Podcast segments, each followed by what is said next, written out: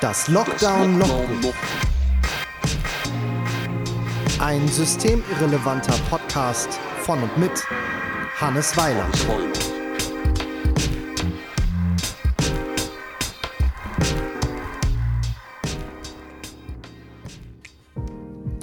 Herzlich willkommen zum Lockdown-Logbuch. Im heutigen Text geht es um eine Sache, die nicht nur mich beschäftigt, sondern uns bestimmt alle irgendwie begleitet, gerade in diesen Wochen und Monaten der Pandemie. Denn der Alkoholkonsum scheint irgendwie in der Gesellschaft zugenommen zu haben. Äh, gleichzeitig ist vor allem ein Problem ähm, sehr drastisch gestiegen, nämlich äh, das Home-Drinking. Ist ja auch klar, wenn man die Zeit zu Hause verbringt und alle Kneipen geschlossen sind, dann hat man genau zwei Möglichkeiten.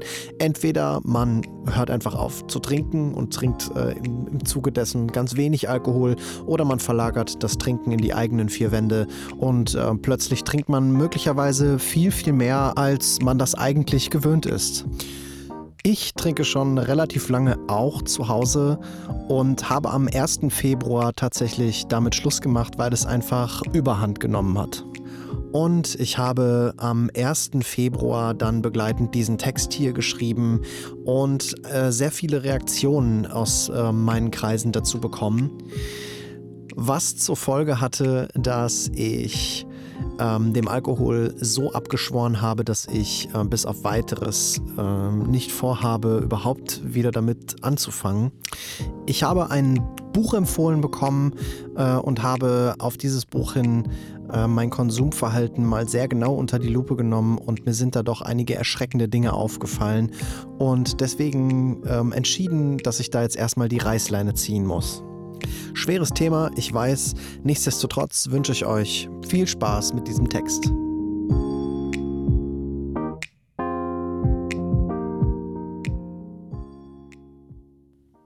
Erste, zweite, 21 oder keine Krise ohne Alkohol.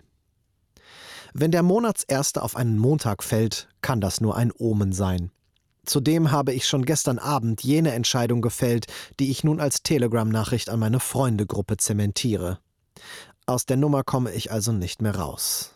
Die einzige Hintertür, die ich mir noch lasse, ist, wie lange ich fortan eine Alkoholpause mache. Gemessen an meinem aktuellen Null-Bock-Level auf das sinnlose tägliche Gesaufe bin ich aktuell beim Vorsatz von mindestens drei Monaten. Da soll sich die Leber auch so richtig schön erholen, sagen die Experten bei Google. Passenderweise spült mir die News-Übersicht heute Morgen eine Zeitschlagzeile in die Push-Nachrichten. Corona, nüchtern kaum zu ertragen. Ein Bericht über den gestiegenen Alkoholkonsum in deutschen Haushalten während der Krise. Auch einige weitere Berichte von Spiegel und Co. aus den letzten Monaten machen offenkundig, dass neben Homeoffice, Homeschooling und Homestaying eben auch das Home Drinking einen echten Salon bekommen hat. Hier zu Hause sieht es leider nicht anders aus. Der Alk macht es zum einen etwas erträglicher, mit der absurden Situation klarzukommen.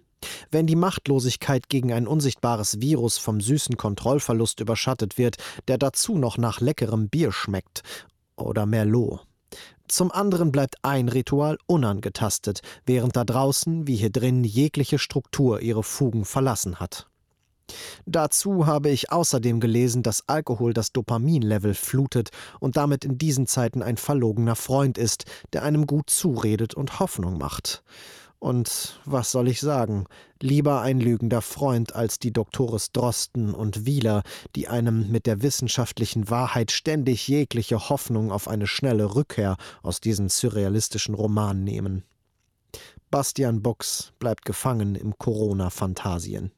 Dann sauf ich mich doch lieber in meine eigene heile Welt, in der mich das Virus niemals in die Finger bekommt. Nun, damit ist ab heute Schluss. Viel zu oft verachte ich mich selbst dafür, wenn ich im Laufe eines Abends zum vierten Mal in die gekühlte Vorratskammer gehe, um leer gegen voll zu tauschen. Und gestern mache ich einen richtigen Abschussabend aus den Gängen zur Kiste. Nochmal richtig einen heben. Scheiß auf morgen, scheiß auf Corona, scheiß auf Lockdown, auf Arbeitsverbot. Und ja, es ist ganz schön erbärmlich, sich selbst unter den Tisch zu trinken und zu merken, dass man gewinnt. Deshalb habe ich heute Morgen nicht mal einen Kater. Stattdessen dampft aber heute Abend seit langem mal wieder ein Tee in der Tasse neben mir. Es macht mir nichts aus. Es kostet keine Kraft, nur ein bisschen Überwindung, die Gewohnheit zu durchbrechen. In den nächsten Wochen wird es wohl einige Abende geben, an denen ich gern mal eine Flasche aus der Kammer holen würde. Es ist dabei aber mehr das bittere Gefühl, ich könne irgendetwas verpassen. Ich könnte mich jetzt besser, leichter fühlen.